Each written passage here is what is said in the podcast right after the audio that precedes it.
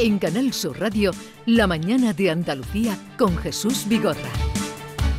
Y hoy con Manuel Alejandro Cardenete, consejero de Educación y Deporte desde hace unos días. Señor consejero, buenos días. ¿Qué tal? Buenos días, señor Vigorra. Eh, Alejandro Cardenete es catedrático de Economía de la Universidad Loyola Andalucía, ha sido viceconsejero de Gobierno andaluz, adscrito a la Consejería de Turismo, Regeneración, Justicia y Administración Local, que ha sido su, primera, su primer cargo político.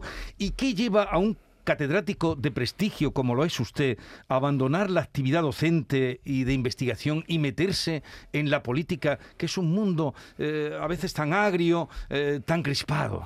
Pues para mí, bueno, primero buenos días y gracias por, por, invitarme a estar en Canal Sur y poder eh, desde, este medio dirigirme a, los andaluces.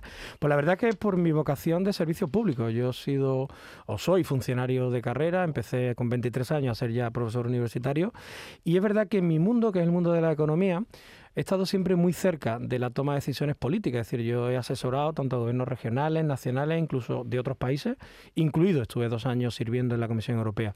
Con lo cual siempre estaba al otro lado. Era yo el que decía cómo debía hacerse, cómo no debía hacerse.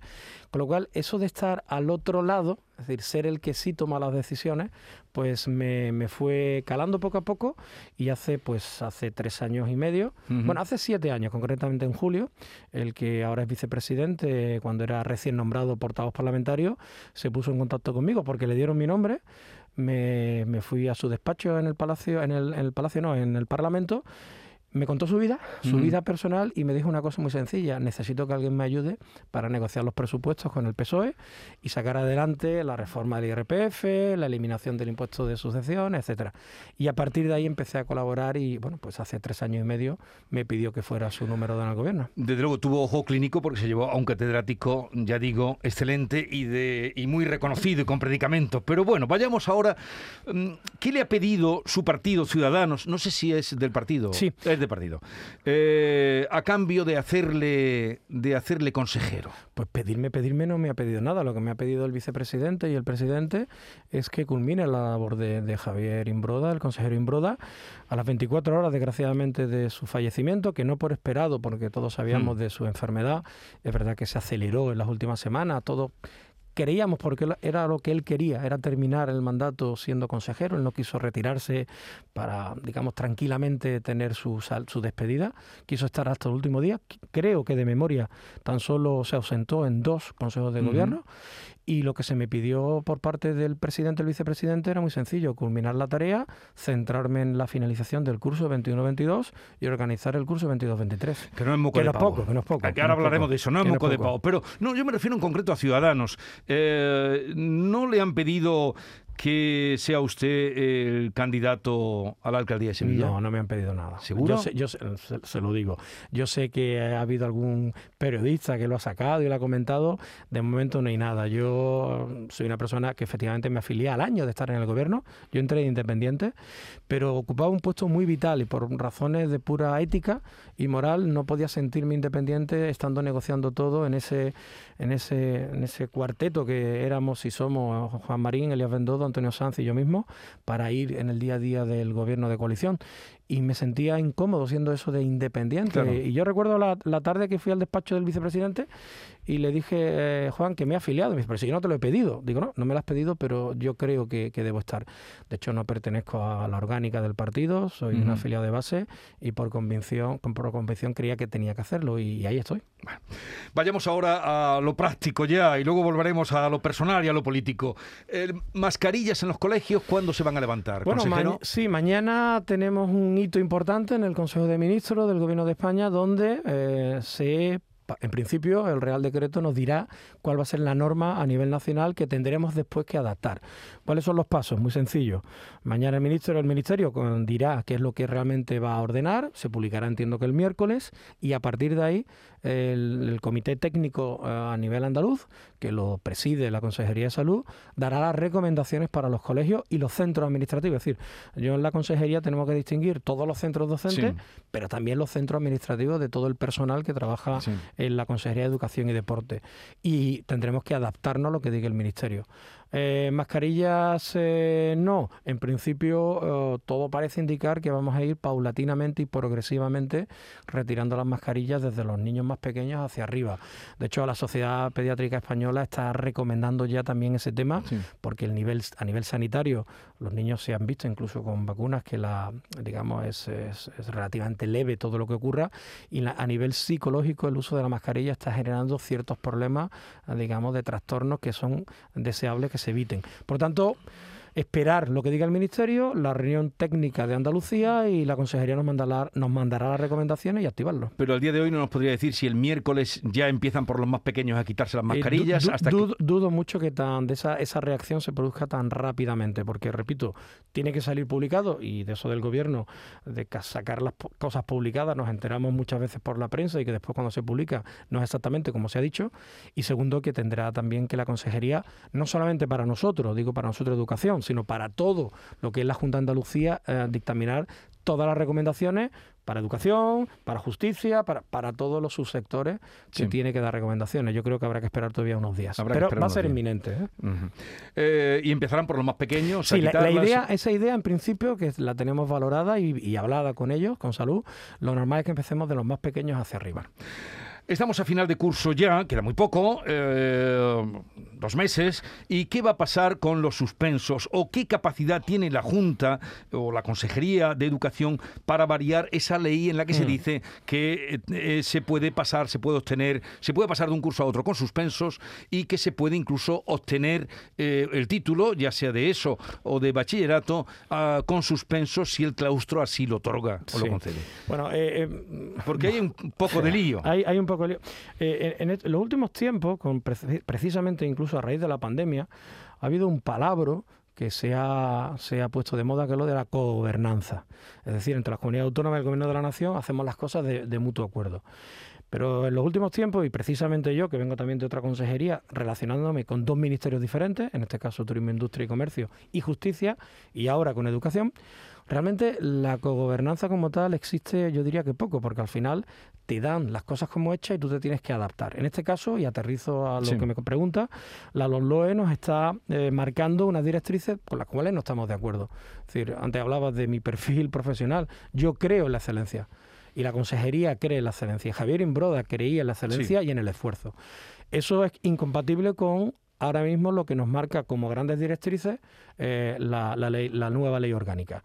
¿Qué margen tenemos nosotros? Pues el margen que tenemos nosotros es impedir que nadie, eh, digamos, pueda pasar de una forma normal si al menos no tiene el 60% de las asignaturas troncales y el 50% de las obligatorias pasadas para poder pasar de curso, es decir, no, se puede pasar con todo suspenso, no tiene ningún sentido. Entonces, la normativa nos permite un cierto margen de mínimo que vamos a implementar porque lo que queremos es precisamente esa cultura del esfuerzo. De hecho, dentro del margen que tenemos las comunidades autónomas, eh, ese 40% de, digamos, de libertad para poder adaptar el currículo, una de las cosas que está ya y estaba ya organizada por, por Javier, eh, Javier Imbroda, es eh, meter o introducir más lengua, más inglés, más matemática, filosofía y una historia de España con sentido. De hecho, solamente en matemática, posiblemente, bueno, posiblemente no, vamos a, crecer entre infantil, eh, primaria y secundaria más de 500 horas de matemática más de lo que marca el gobierno de España.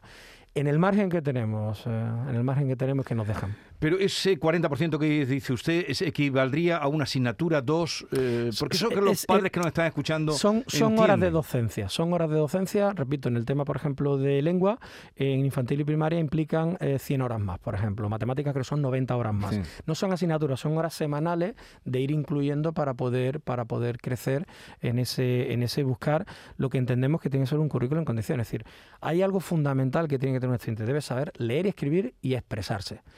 Eh, lo hablabas antes, yo soy profesor universitario, eh, no podemos permitir, además normalmente doy clase en primero de carrera, que los alumnos lleguen a los exámenes y no sean capaces de expresarse. El tema del inglés, más inglés, es fundamental el inglés mm. a la hora de movilizarte en un mundo como el que tenemos ahora. Las matemáticas necesitamos más matemáticas. De hecho, ahora mismo, con la propuesta que tenemos encima de la mesa, vamos a tener más matemáticas. Nos tenemos que remontar a los años 90 para tener el volumen de matemáticas que vamos a poder tener en Andalucía. Porque la matemática no solamente el uso directo, es decir, eh, eh, ¿cuántas veces usa uno en su vida la derivada segunda? Pocas.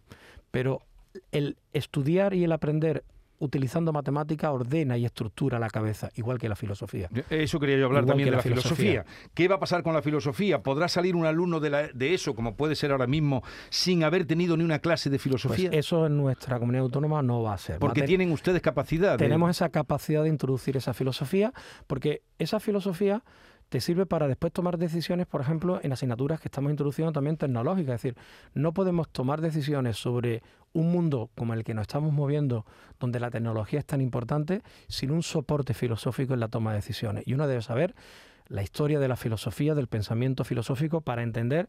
Yo es algo que siempre repito, el otro día en una de las primeras entrevistas mías recordaba, un profesor mío de política económica nos decía siempre eh, aquello del profesor Vallés, que es, eh, fue, catedrático emérito de la Universidad de Sevilla, siempre nos decía lo, lo mismo, para para saber, hay que saber de dónde vienes, para saber dónde estás y saber hacia dónde vas.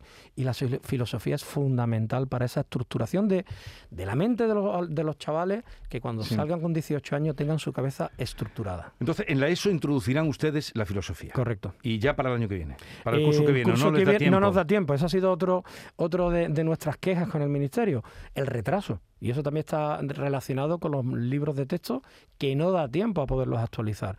Eso pasó ya en la 11. Cuando pasamos a la 11 ocurrió algo parecido. Y ahora con la LON-LOE se ha repetido y es que los, los reales decretos salen tarde, los, los, las editoriales tienen que adaptar los textos y no da tiempo. De hecho, eso ha provocado algún problema en las editoriales que, que sabían que les tocaba renovar los textos y en cualquier caso vamos a renovar lo que podemos, que es lo que nos tocaba, mejor dicho, que eran algunos de los cursos de primaria, una parte de FP.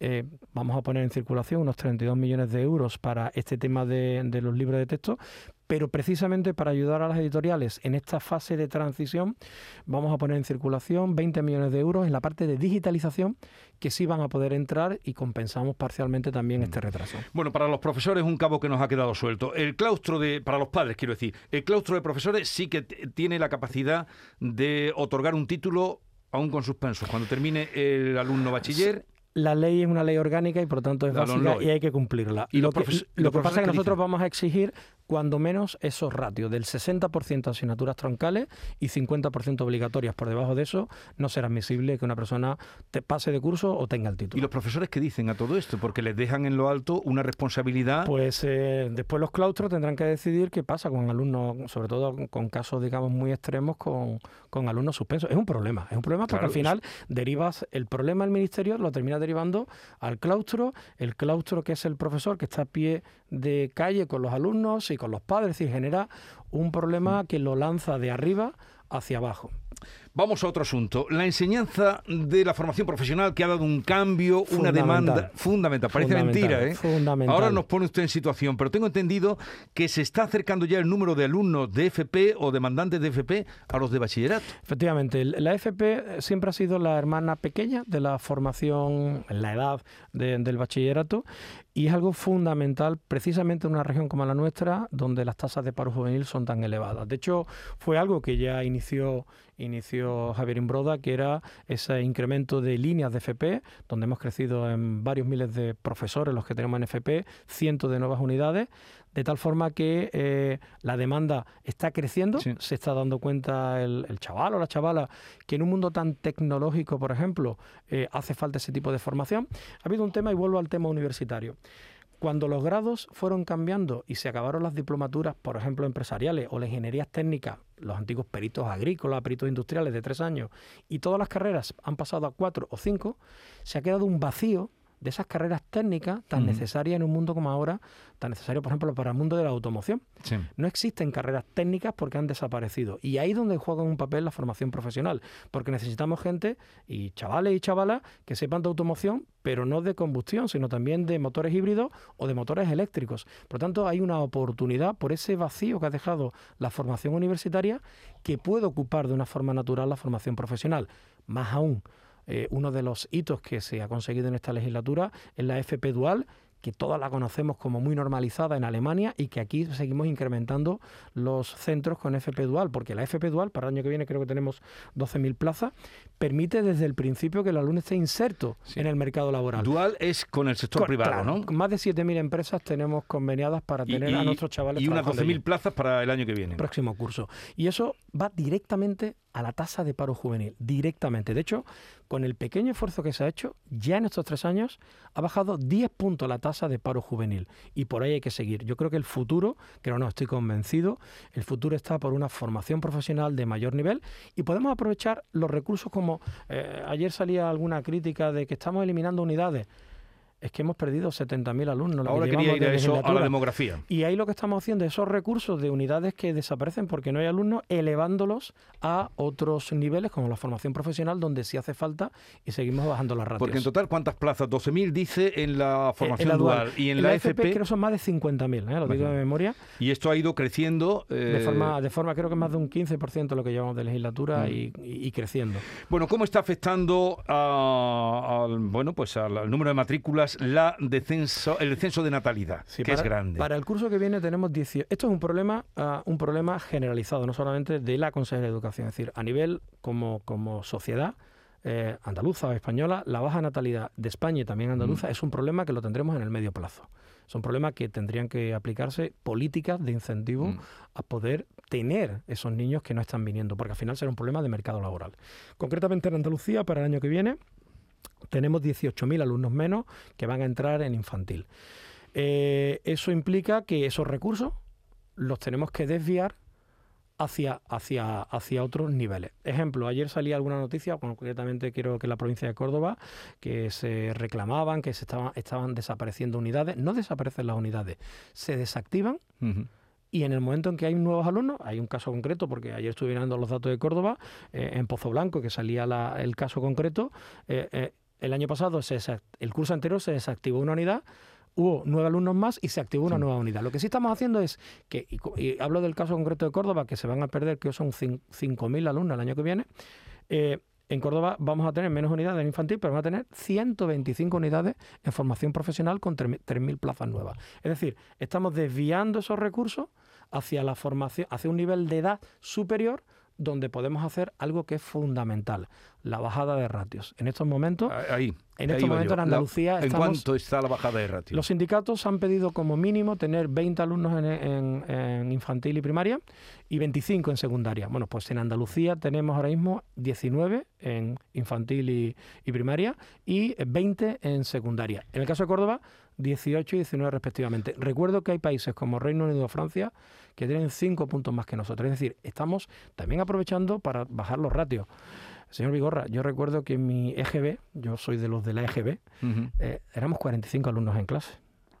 Eso ya es algo impensable. Por lo tanto, aprovechamos que hay una bajada de alumnos para en seguir eh, eh, bajando la ratio y sobre todo desviando los recursos porque eh, esto no se ha hecho perdiendo unidades o perdiendo profesores. Cuando empezó la legislatura había en Andalucía, en la pública, 101.000 profesores y ahora tenemos 108.000 profesores.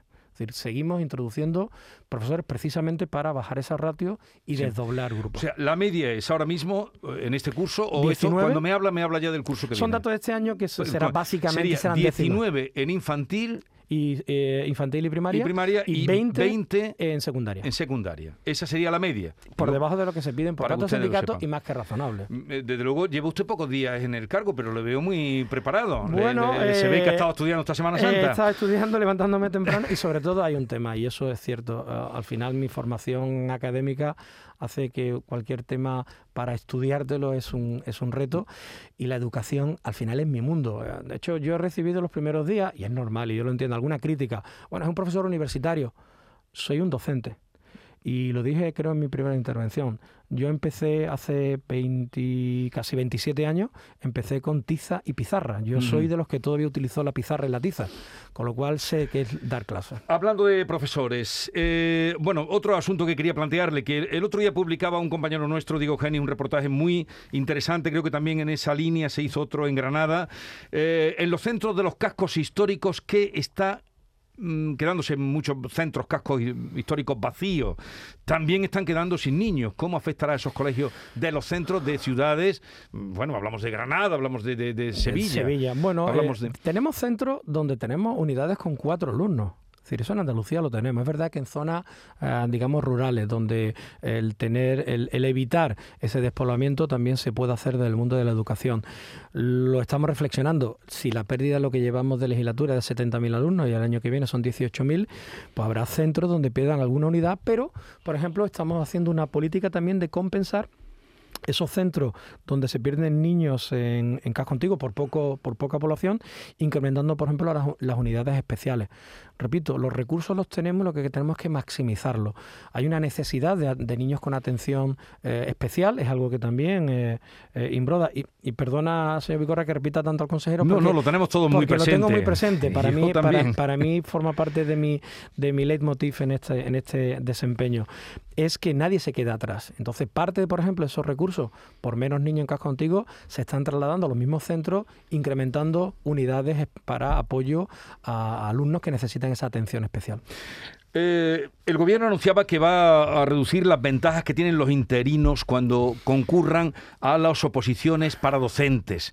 Desde Andalucía, ¿cómo lo van a hacer? Porque creo que ustedes están en desacuerdo, ¿no? No, sé cuántas plazas hay vacantes o cuántas van a convocar. Bueno, hay, un, problema, lo, hemos comentado al principio. De nuevo, el gobierno eh, dice que tenemos gobernanza y realmente él es el que decide. Nosotros, en principio, había ya trazado un plan para la eliminación de los interinos para el año 2024. De forma natural, nosotros íbamos a eliminar ya los interinos porque habíamos ido convocando eh, plazas, 14.000 plazas, 15.000 plazas y vamos a terminar. Eh, se, se, pone en marcha el famoso decreto IZ, que es como lo conocemos nosotros, con el exministro de Administración Pública, y tenemos que adaptarlo. En el caso de la educación, en principio lo que se traslada es que vamos a tener dos perfiles de, interinos. Por un lado tenemos los que eh, han estado desde antes de enero del, 16, con lo cual para ellos eh, es un concurso de mérito, es un concurso de mérito, con lo cual se pone en valor todo lo que llevan haciendo. Y los de diciembre del 20, que son los, antes, eh, los que en diciembre del 20 llevaban tres años al menos, es un concurso oposición con mérito, incluyendo su parte de interinidad. Por tanto, teníamos dos figuras los más antiguos con concurso de mérito y los más nuevos, entre comillas, con concurso de oposición, dando mucho valor a lo relativo a su, a su experiencia ya como profesores. Bueno, pues resulta que el Ministerio saca su Real Decreto, lo manda a su Consejo Consultivo, que es el Consejo de Estado, y le enmienda la plana. Y le dice que tiene que tener en cuenta una tercera opción, que son los las plazas que salen por renovación, básicamente jubilación, y eh, perfiles de plazas nuevos. Y esas van a concurso normal y corriente. Con lo cual tenemos tres opciones para la misma posición. Va a ser un lío importante. Pero no solamente eso, sino que no negocian con las comunidades autónomas y tenemos el caso que una comunidad autónoma como la catalana, que tiene especificidad en el tema del idioma, opositores andaluces no van a poder presentarse en Cataluña, pero catalanes se van a poder presentar en nuestras plazas y vamos a tener que financiar esa dotación de plazas hasta que por comisión de servicios se trasladen de nuevo a Cataluña. Por lo tanto, se ha hecho muy a espaldas de nosotros, cambiando baremos, cambiando número de, de opciones para los exámenes y de nuevo no se ha consultado con quien realmente al final ejecutamos esto. En cualquier caso, lo tenemos todo preparado, lo estamos organizando. Eh, esto hace que antes del año 24 tendremos que tener todos los interinos ya introducidos, pero ha generado un ruido eh, enorme. Y sobre todo lo que más me preocupa esa movilidad de opositores fuera de nuestra comunidad autónoma, incluso en comunidades autónomas limítrofes, estoy pensando en Extremadura, en Murcia, que van a poder, digamos, donde aquí vamos a sacar muchas plazas, conseguir plazas y, los nuestros no pueden ir allí. Pero esto llevamos ya tiempo pasándolo. ¿Para cuándo se convocarían esas eh, oposiciones? Eh, las oposiciones tenemos ya el 19 de junio, tenemos ya primera ronda de oposiciones que estaban previstas y tendremos que seguir sacando. En general, toda la Junta de Andalucía tiene que tener la oferta pública antes del 1 eh, de junio de este año, la oferta pública. Le oigo usted hablar como si no fuera a haber elecciones. Bueno, ¿Sabe usted que va a haber elecciones en pues, junio en Andalucía? Pues, señor Vigorra, le puedo asegurar, y yo creo que me va a creer con lo que le diga, que a mí nadie me ha preguntado ni me ha comentado. Yo no sé si con eso de ser el consejero nuevo, que bastante tengo con lo que tengo, no me quieren perturbar, pero ni yo he preguntado ni nadie me ha dicho nada. En cualquier caso, aunque el presidente, en, coordinación con el vicepresidente, anuncien mañana, la semana que viene o la otra, eh, creo que la otra yo no le daría tiempo porque no iríamos ya a septiembre. En cualquier caso, mi responsabilidad de organizar el cierre del curso y organizar la, previa, esa la tengo sí o sí. Con lo cual, eh, a mí en este caso no es que me da igual, pero que a mí lo que me preocupa ahora mismo es de todo lo que estamos hablando en esta, en esta, en esta entrevista. Manuel Alejandro Cardenete, consejero de Educación y Deporte, eh, catedrático de Economía de la Universidad Loyola Andalucía. Me gusta decir esto porque él ya viene, como decía, con las cotizaciones. Ah, cuando viene a la política viene ya con sus cotizaciones hechas, y su carrera. Gracias por la visita, le deseo lo mejor para cerrar este curso y, el próximo, la preparación del próximo. Muchísimas gracias. ¿Y, mantiene usted el equipo que había? En... Sí, esa fue también una de las directrices que, no, que me encomendó el presidente y el vicepresidente. Era uno, no llevarme a nadie de mi equipo de la Consejería de Turismo, Regeneración, Justicia y Mediación Local por lo mismo e irme solo a la Consejería de Educación. Y debo decir que me ha recibido del equipo un equipo que se ha quedado huérfano, pero me recibieron con las manos abiertas, los brazos abiertos, un equipo muy profesional y la verdad es que, como de verdad, estamos trabajando ya. Y la viceconsejera, nosotros la queremos muchísimo. ¿eh? Carmen, Carmen es una, es una crack, la conocía ya en la comisión de viceconsejeros, nos teníamos una muy buena relación y para mí es mi mano derecha en este mandato. Bueno, pues lo dicho, gracias por la visita y suerte. A ti, muchas gracias. Adiós. 9.37 minutos ya de la mañana, seguimos.